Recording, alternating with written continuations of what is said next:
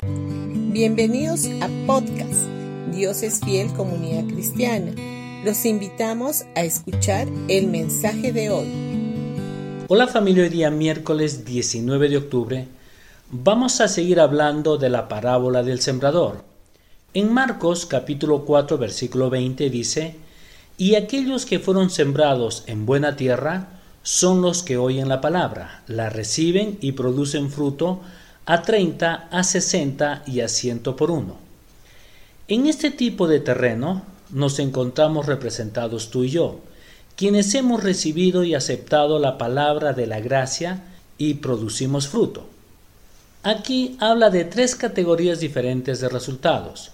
Los que producen el 30% de fruto y que no se mantienen así para siempre, sino que van creciendo hasta producir el 60% y de allí pueden llegar a alcanzar al 100% del resultado. Dicho de otra manera, esto implica un crecimiento. Si bien lo mejor es alcanzar el mayor de los resultados, el 30% no es malo que digamos, sino que estamos en un proceso de llevar fruto. Ahora, ¿de qué se trata? Este tiene que ver con el resultado que produce la palabra de Dios en nuestras vidas y no con incremento económico o algo por el estilo. Dentro del contexto de este pasaje, el resultado del 30, 60 y 100% se refiere a la efectividad de la semilla de la palabra que ha sido sembrada en nuestros corazones. Naturalmente que hay otros pasajes donde ciertos porcentajes están asociados al tema del dinero, pero este no es precisamente el caso aquí en primera instancia.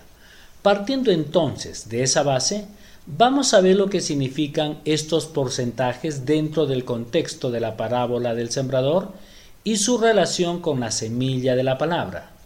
Estos números no están allí por casualidad. Para poder comprender mejor su significado, tenemos que ir a la numerología o gematría hebrea. Como ya hemos mencionado anteriormente, cada cifra, cada color, cada metal, etc., que es mencionado en la palabra de Dios, tiene un significado o simbología en especial. Para desarrollar este tema, vamos a decir que el número 30 en la numerología hebrea nos habla de gobierno o reinado.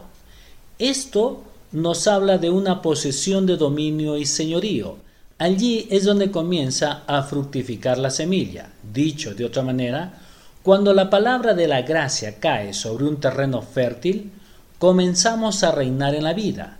Y esto es lo que nos dice en el pasaje de Romanos capítulo 5 versículo 17.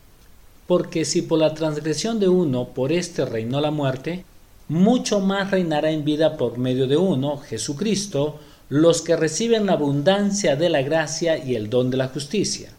La Biblia nos promete una posición de gobierno y señorío y que hemos sido destinados para reinar en vida.